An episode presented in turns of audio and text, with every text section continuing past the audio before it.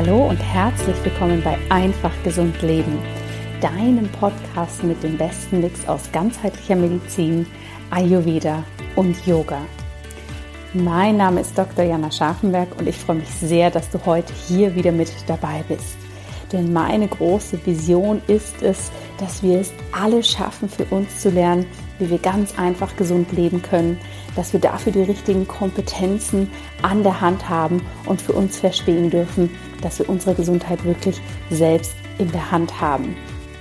Heute habe ich eine ganz besondere Folge für dich, die mich in der Recherche ehrlich gesagt etwas erschreckt hat. Denn ich dachte, ich lese mal hier ein paar Studien und bringe ein paar Zahlen zusammen.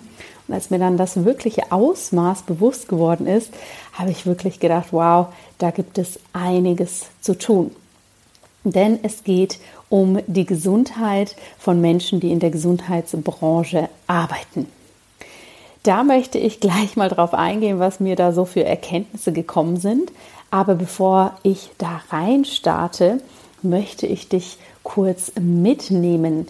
Denn vielleicht hast du es ja mitbekommen, mein beliebter Ayurvedic Business Kurs, der startet wirklich in ein paar Tagen am 1. November wieder und du hast jetzt noch die Möglichkeit, dich dort anzumelden, mit dabei zu sein.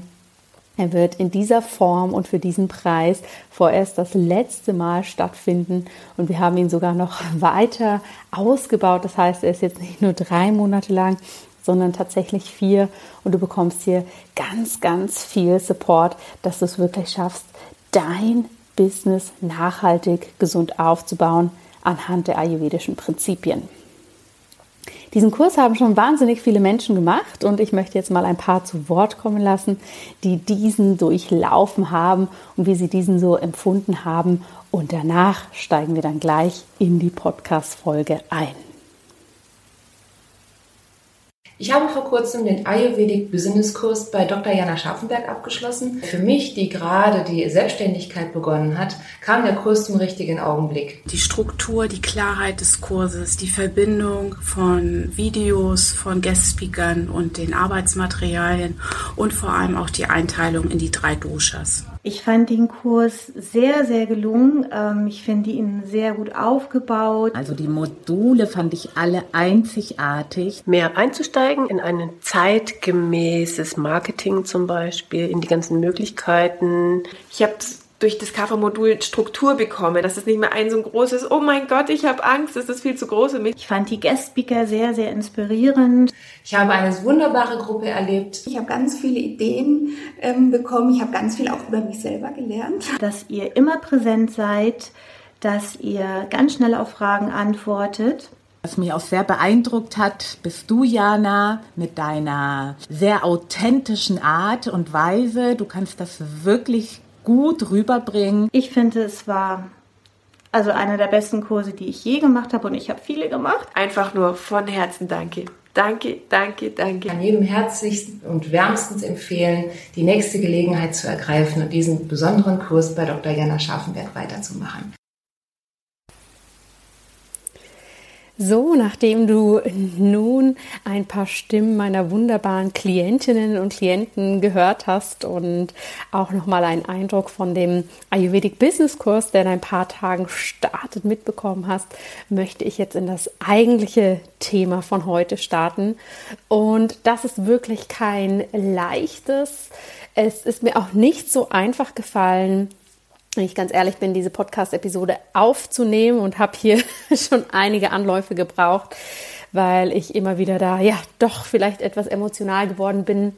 Ich finde aber trotzdem, dass es ein ganz, ganz wichtiges Thema ist, was ich heute hier einmal ganz offen besprechen möchte und in welches ich mich in den letzten Wochen sehr stark nochmal hineingefuchst habe, recherchiert habe, mir Zahlen angeschaut habe und ja, das natürlich auch mit meinen ganz persönlichen Erfahrungen für mich selbst, aber auch bei vielen meiner ärztlichen Kolleginnen und Kollegen, vor allem bei denjenigen, die in einer ähm, Gesundheitseinrichtung, also einer Klinik oder einer Praxis arbeiten.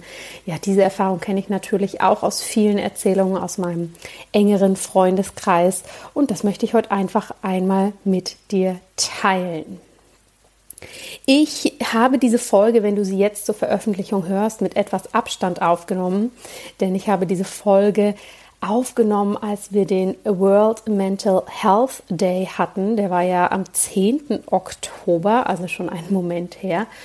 Und der World Mental Health Day, also der Tag der mentalen Gesundheit, der ist natürlich dazu da, um die Aufmerksamkeit zu schärfen für unsere mentale Gesundheit, wie wichtig die für uns ist, wie sehr sie aber doch auch immer noch stigmatisiert wird, dass viele Betroffene sich sehr dafür schämen, wenn sie ein psychisches Problem haben und das natürlich auch für die Angehörigen ganz, ganz schwierig ist. Dazu habe ich auf Instagram einiges geschrieben. Du kannst dort gerne mal vorbeischauen, wenn dich das noch interessiert. Einfach ein bisschen zurückscrollen, dann findest du das.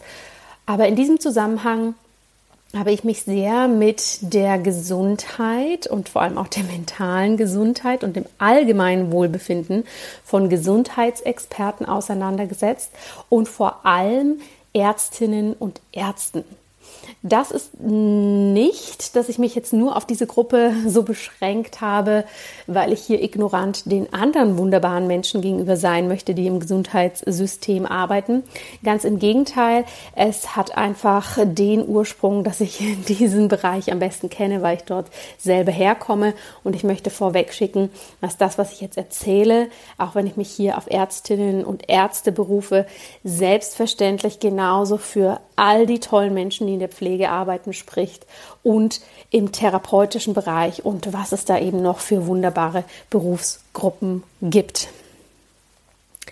Wenn wir an Ärzte denken, dann haben wir häufig immer noch dieses Bild der Götter oder der Halbgötter in Weiß, die ein unglaubliches Wissen haben, die in Anführungsstrichen eine Macht haben, uns zu heilen. Und ich erlebe es immer noch so, dass viele Menschen zum Arzt gehen oder zu einer Behandlung und vorher sozusagen irgendwie ihre Art Selbstverantwortung abgeben, sich da komplett vertrauensvoll oder vielleicht auch einfach ängstlich in die Hände geben und ja, letztendlich alles mit sich machen lassen, ohne zu hinterfragen, ist das der richtige Arzt für mich? Ist die Behandlung die richtige für mich? Wo könnte ich mich noch informieren? Ist eine Zweitmeinung vielleicht das, was ich brauche? Das haben wir auf der einen Seite dieses Bild und auf der anderen Seite hören wir natürlich in der Gesellschaft immer häufiger, und ich höre das ganz besonders, da ich eben aus diesem System ausgestiegen bin und meine eigene Art der Gesundheitsprävention anbiete hören wir immer häufiger, dass Menschen sich beschweren und sagen, die Medizin ist nicht mehr das, was sie mal war und Ärzte wissen gar nicht so viel und keiner kann wirklich helfen und kein Arzt hat Zeit für mich und das ist einfach alles nur schnelle Fließbandarbeit und der Arzt, der kümmert sich gar nicht um richtig um mich, dem bin ich eigentlich gar nicht so wichtig. Wir haben also diese Diskrepanz zwischen diesen beiden Bereichen. Irgendwo dazwischen findest du dich vielleicht selber ein. Das äh, schwankt auch immer. Und natürlich haben wir hier immer Extreme und einen großen Bereich dazwischen. Das ist natürlich klar. Aber was mir schon auch auffällt, ist, dass ich persönlich häufiger für Interviews eingeladen werde von anderen Podcastern oder auch für Printmedien und es dann in erster Linie natürlich um mich und meine Arbeit geht, aber doch auch immer häufiger eine Frage mit einfließt. Ja, und die Medizin, die kann ja eigentlich gar nichts und die ist überhaupt nicht mehr das, was sie eigentlich mal war. Und brauchen wir die überhaupt? Und gut, dass sie da ausgestiegen sind, weil das ist ja alles Schwachsinn, was wir da haben.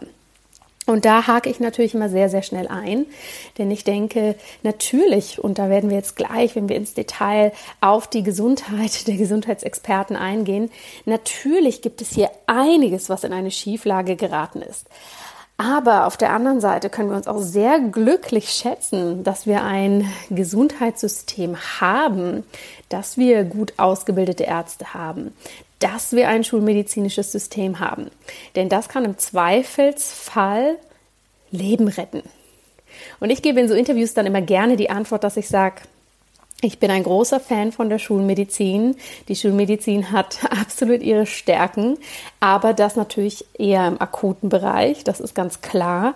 Für den präventiven Bereich, für chronische Erkrankungen, für alles, was mit der Psychosomatik zu tun hat, alles, was aus dem Schema F rausfällt, brauchen wir natürlich andere Ansätze. Das ist absolut richtig. Das kann man nicht wegdiskutieren.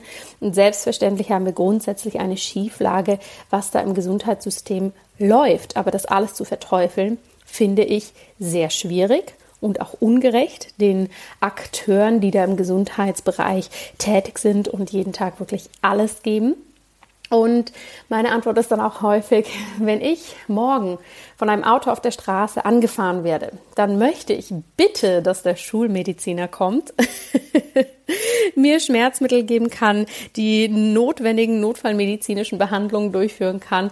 Und da brauche ich in dem Moment nicht unbedingt den Ayurveda-Arzt, der mir mit Kräutern langfristig helfen kann, sondern für das Akute ist die Schulmedizin einfach wunderbar.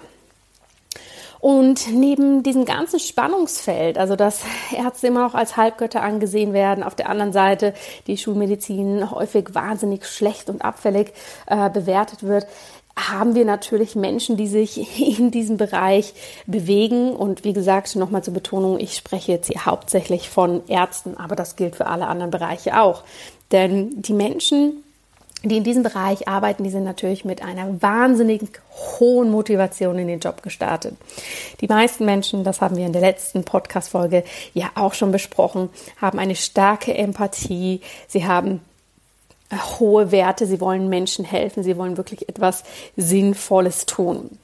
Und ich weiß das auch noch von meinem Studium. Ich glaube, zu Beginn des Studiums war das bei jedem ein ganz, ganz hoher Wert, diese Sinnhaftigkeit und das Helfen wollen. Das Problem dann ist aber leider, dass dann die Realität kommt und der Job in der Klinik dann wahnsinnig hart und anstrengend ist, sehr, sehr fordernd sein kann und man hier natürlich auch wieder in ein weiteres Spannungsfeld gerät, denn zum einen ist ähm, ein Personalmangel in fast allen Bereichen, Normalität mittlerweile. Es gibt einen unglaublichen Kostendruck seitens des ähm, Gesundheitssystems. Es sind wahnsinnig viele Aufgaben zu erledigen, die nichts damit zu tun haben, dass man einen Patienten gesehen hat oder ärztlich tätig war. Also Kodierungen von irgendwelchen Leistungen, die man erbracht hat, Dokumentation. Und ich glaube, hier ist die Klinik, wenn ich das jetzt so von außen äh, betrachten darf, ein spannender Bereich, denn in allen anderen Arbeitsbereichen wird sehr klar geschaut, okay, was ist die Kompetenz einer Person und wie kann sie in diesem Bereich arbeiten und wie können die Bereiche drumherum sozusagen abgedeckt werden. Ja, also wenn wir in Unternehmensberatung schauen, da der Berater macht seine Kompetenz und hat dann einen Assistenten oder einen Sekretär, der die Zuarbeit, die Papierarbeit macht. In der Klinik haben wir sowas nicht. Da macht der Arzt das sozusagen auch alles. Und wenn wir mal kurz in die Pflege schauen, macht die Pflege mit Sicherheit auch sehr, sehr viele Aufgaben, die sie definitiv nicht aus ihrer Kompetenz heraus machen müsste. Da haben wir also sozusagen ein sehr schwerfälliges, veraltetes System, wo wenig Neuerungen drin sind. Das macht es natürlich sehr schwierig. Und häufig ist der Job auch ziemlich undankbar in dem Sinne, weil man den ganzen Anforderungen gar nicht gerecht werden kann. Ja, man kann einfach nicht so viele Patienten sehen, mit allen ausführlich reden, zusätzlich alle Entlassungspapiere ready haben, dann noch im OP stehen und noch Forschung betreiben und, und, und, und, und. Also das ist wirklich purer Wahnsinn. Und manchmal fühlt man sich tatsächlich leider häufig mehr als Dienstleister, als wirklich das, für was man angetreten ist, als der Arzt, der Vertraute, der sozusagen den Menschen helfen darf.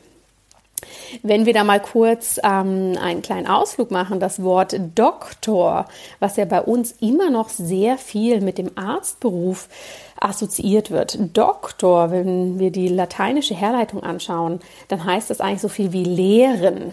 Ja, und das ist spannend, weil die Medizin ganz in ihrem Ursprung hat sehr viel mit dem Lehren zu tun. Also, dass wir jemandem beibringen, wie er gesund lebt, wie er gesund bleiben kann, wie er wieder gesund werden kann. Und das finden wir leider so in dieser Form in den Praxen und in den Kliniken leider nicht mehr. Zusätzlich sieht man natürlich auch viele extreme Schicksale, denen man sich annehmen will und muss, hat wenig Zeit, die zu verarbeiten oder auch abzufangen. Und diese Kombination an Dingen, die nagen natürlich wahnsinnig an Körper, Geist und Seele. Das ist absolut unglaublich, was der Mensch, der Arzt, ähm, da jeden Tag sozusagen für sich mit nach Hause nimmt.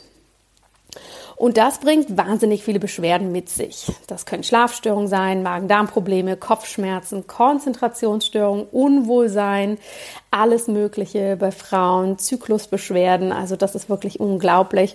Und wenn ich mich da in meinem Freundes- und Bekanntenkreis umschaue, die wunderbaren Menschen, die mit mir studiert haben und die jetzt gerade in der Klinik tätig sind, kurz vor der Stufe zum Oberarzt. Also ich kenne da eigentlich niemanden, der da keine gesundheitlichen Probleme hat, der nicht über Magen-Darm-Probleme klagt, bei dem vielleicht der Kinderwunsch unerfüllt bleibt oder ganz viele Hautausschläge da sind oder zumindest Konzentrationsstörungen und der Schlafrhythmus absolut gestört.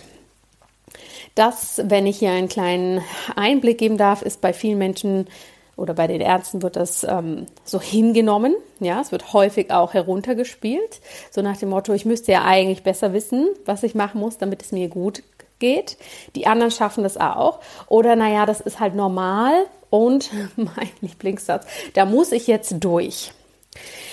Ich bin da ja sehr früh ausgestiegen, das weißt du ja, deshalb ist, sind das Dinge, ich höre mir das natürlich bei meinen Freunden an. Ich ähm, fühle da mit, aber ich kann es, wenn ich hier ganz ehrlich bin, unter uns in diesem Podcast, nicht ganz nachvollziehen, dass man sich da trotzdem selber durchgeben möchte. Und wenn du jetzt so ein wenig diese Grundvoraussetzungen weißt, dann ist es wahrscheinlich keine Überraschung, wenn ich dir erzähle, dass hier der medizinische Facharbeiter häufig als wahnsinniger Übermensch betrachtet wird. Ja, also es wird wirklich alles abverlangt und das mit einer Selbstverständlichkeit. Es sind unglaublich lange Arbeitstage, Schichtdienste, 24-Stunden-Dienste an 24-Stunden-Dienst. Also ich habe häufig das Gefühl, Ärzte arbeiten mehr, als dass sie leben oder zu Hause sind.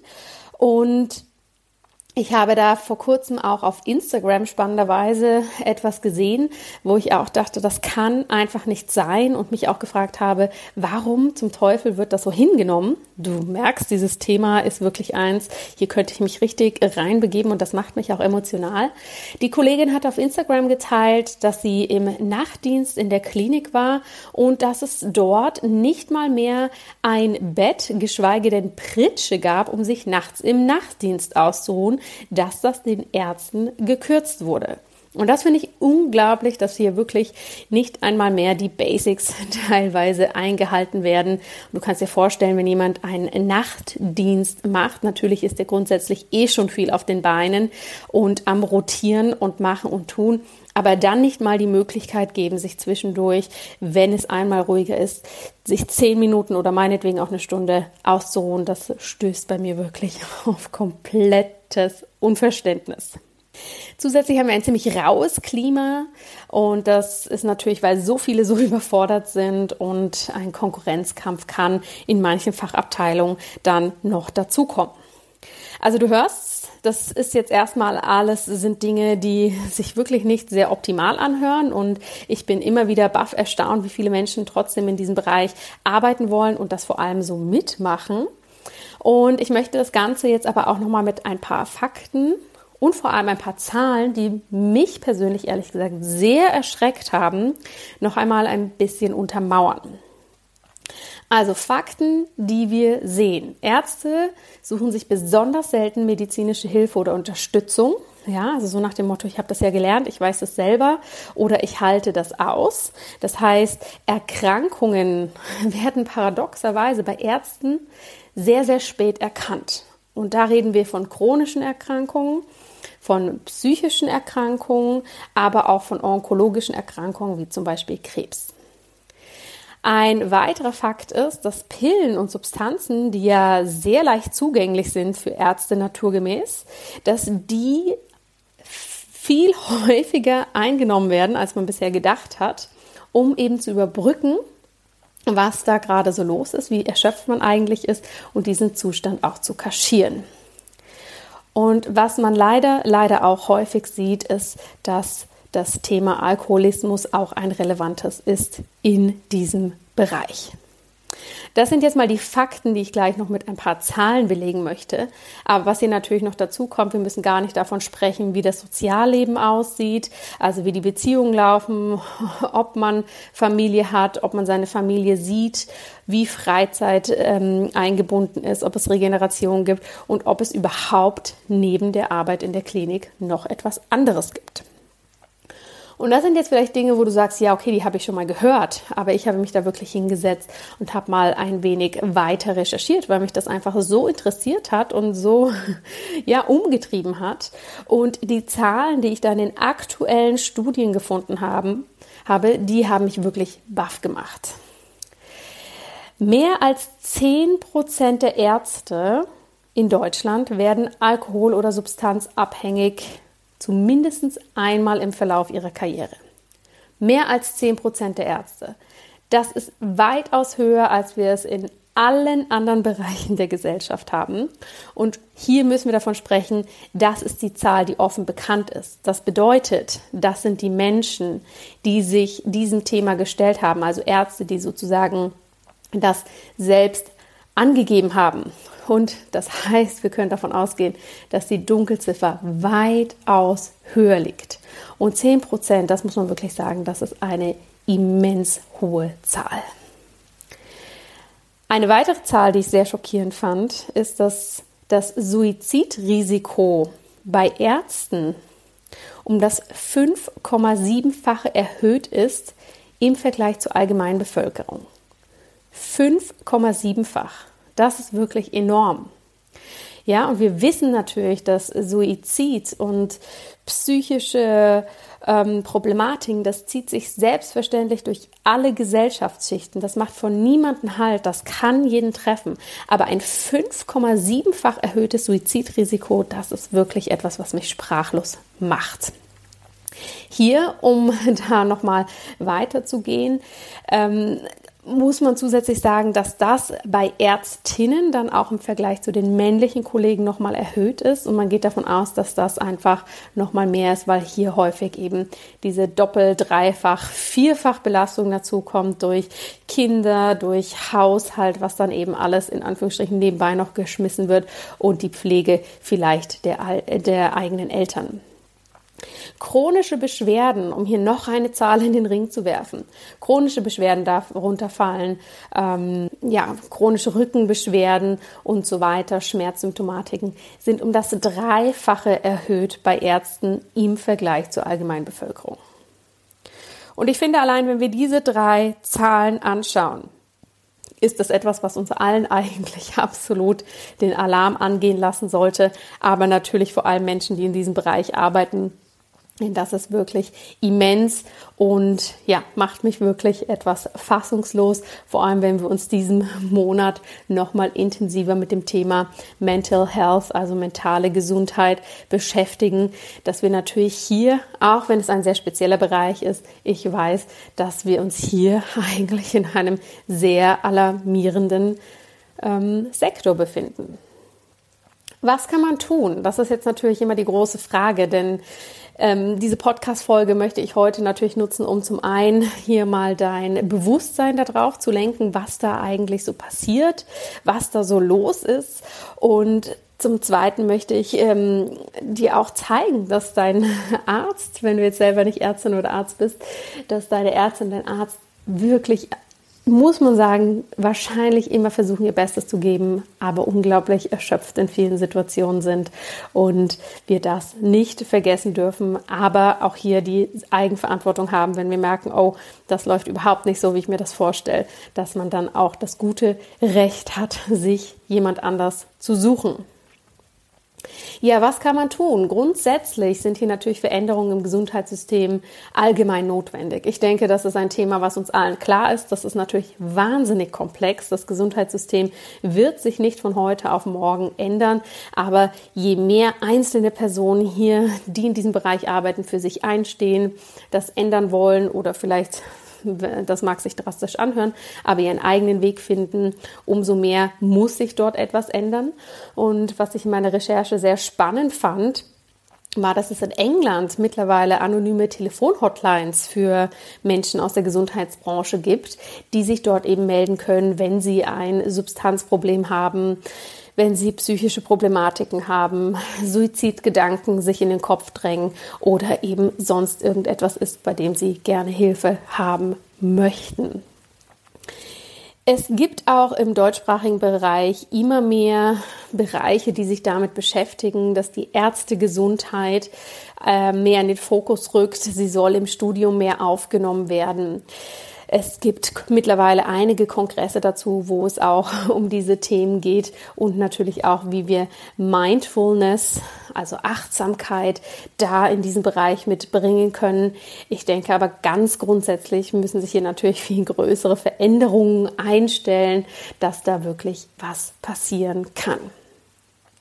Eine Lösung kann ich dir an dieser Stelle hier natürlich nicht bieten und das ist auch nicht meine Intention. Meine Intention ist hier wirklich, dir einmal zu porträtieren, dass der medizinische Facharbeiter ein quasi Übermensch sein muss aktuell, dass es keine gute Arbeitsqualität ist, dass viele Menschen da aushalten, auf die Zähne beißen und wie gesagt, dass ein wahnsinniges Spannungsfeld ist aus den hohen Werten und ähm, hohen Ansprüchen, mit denen man in diesem Bereich gestartet ist und dann in dieser sehr, sehr nüchternen, ja, Realität ankommt und dass das einfach enorm ist, was hier läuft.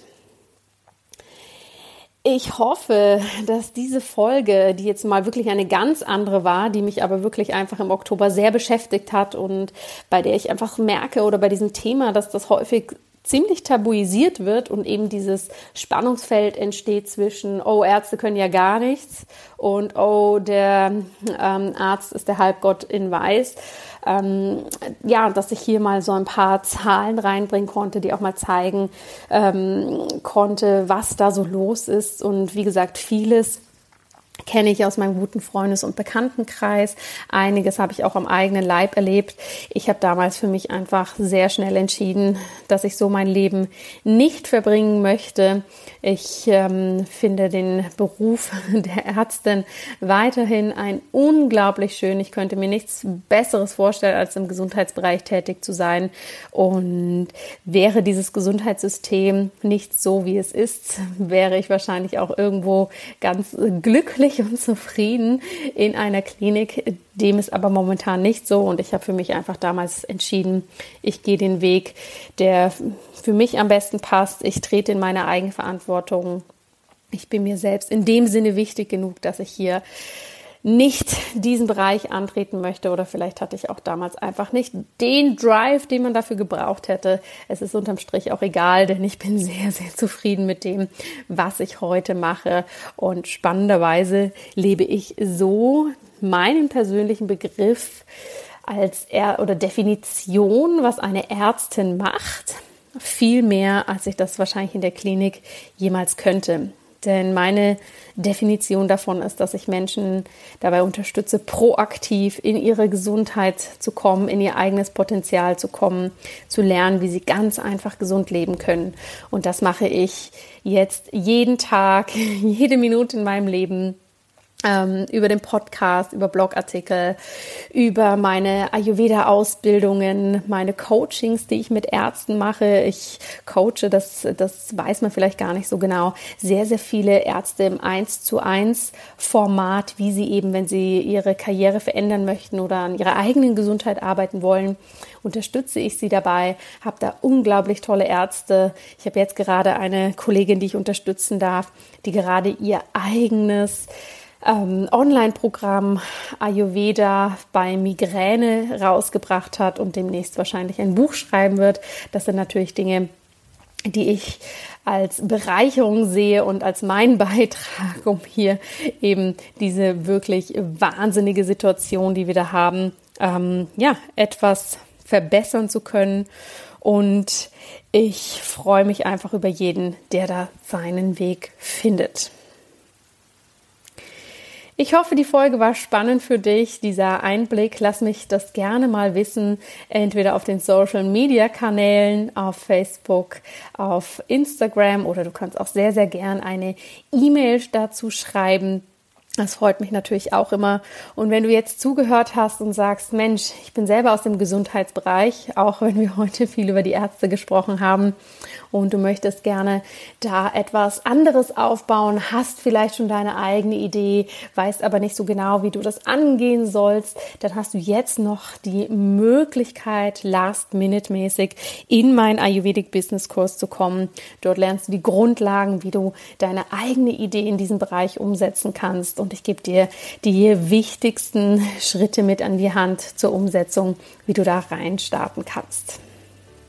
Ansonsten freue ich mich sehr, wenn wir uns hier nächste Woche wieder hören. Nächste Woche geht es ja dann schon in den November und da warten ganz, ganz spannende Themen auf dich, denn wir werden über Ayurveda für den November sprechen. Das Thema Selbstfürsorge wird nochmal ganz groß und spannend sein und ich werde dich auch bald mal wieder mit hinter die Kulissen nehmen und dir viel über mein neues Buch erzählen.